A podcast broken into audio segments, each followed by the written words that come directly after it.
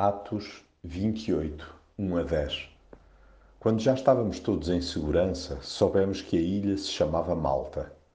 Os habitantes trataram-nos com uma amabilidade fora do comum. Como estava a chover e fazia frio, acenderam uma grande fogueira e convidaram-nos para junto dela. Paulo apanhou um braçado de lenha seca que deitou no fogo.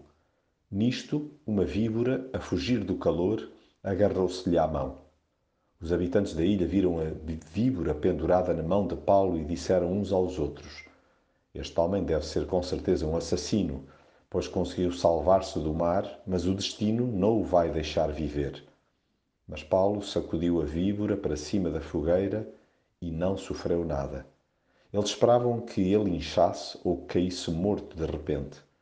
Mas depois de esperarem bastante tempo e de verem que não lhe acontecia nada, mudaram de opinião e começaram a dizer que Paulo era um deus. Nas proximidades daquele lugar havia umas terras que pertenciam ao governador da ilha, chamado Públio. Ele recebeu-nos muito bem e durante três dias fomos seus hóspedes. Ora, o pai de Públio estava de cama com febre e desinteria.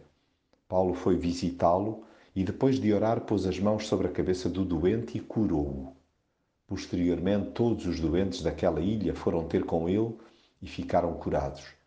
As pessoas, por sua vez, trataram-nos com todas as honras e depois, quando embarcámos de novo, deram-nos tudo de quanto necessitávamos para a viagem.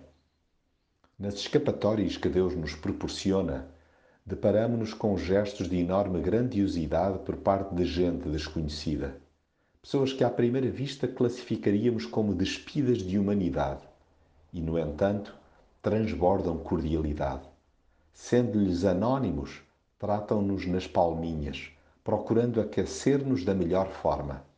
Podem até ter dificuldade em interpretar a mão de Deus nos contratempos casuais que nos atinjam, balançando entre juízos opostos, mas ao seu jeito concluem que algo sobrenatural nos move. Acolhem-nos fraternalmente de forma desinteressada solidarizam sem pedir nada em troca. A única maneira que nos resta de agradecer é partilhar o que de Deus recebemos, a sua abundante graça.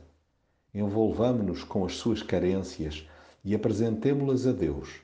Oremos sem acanhamento e sem cessar, colocando cada necessidade no colo daquele que tudo pode. Deus revelar-se-á e o seu poder será sentido acabaremos por constatar que prosseguimos viagem, cobertos de honra e de bagagem cheia, à boleia da sua misericórdia e da solidariedade alheia.